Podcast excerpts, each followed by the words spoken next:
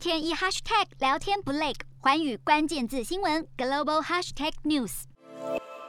华语新闻带您观察各国疫情曲线。首先看到国内，三号新增五例本土感染，六十六例境外移入，没有死亡个案。国际疫情方面，日本新增超过七万两千多例。自三月起，日本对商务人士、留学生开放入境，若来自非 Omicron 病毒的疫区，完整接种三剂疫苗后，甚至可不用隔离。台湾也在这样的低风险名单之内。南韩疫情持续扩大，新增超过十九万例，虽然确诊数持续未见下降，不过当局认为两周内就会出现疫情的最高峰。印度新增六千多例确诊，国际拯救儿童组织表示，疫情导致学校许多公共场所被迫关闭，加剧当地性别不平等的现象，让妇女的生活权利大受影响。越南新增突破十一万例，疫情持续发烧。由于国小学生确诊数多，到校上课率因而大幅下滑，因此当局决定暂时改回线上课程。印尼新增超过四万例，专家表示，慢性病加速确诊者死亡，其中糖尿病是确诊并发死亡人数最多的。中国新增两百一十四例，其中本土确诊有五十四例。尽管目前持续执行清零政策，但《华尔街日报》报道，当局似乎在计划放宽限制的方法。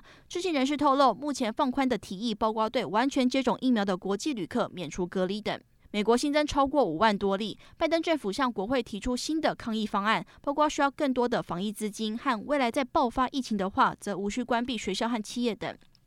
法国日增五万七千多例，新增死亡一百八十六例，疫情趋缓，重症住院率也持续下降，目前已经有一千五百多万人康复。英国新增四万四千多例，曲线稍稍上升，当局继续实行与病毒共存计划，宣布将不再要求卫生工作人员接种疫苗。德国新增十九万多例，有专家表示，虽然疫情趋缓，但不可掉以轻心，建议还是佩戴口罩来降低自身的感染几率。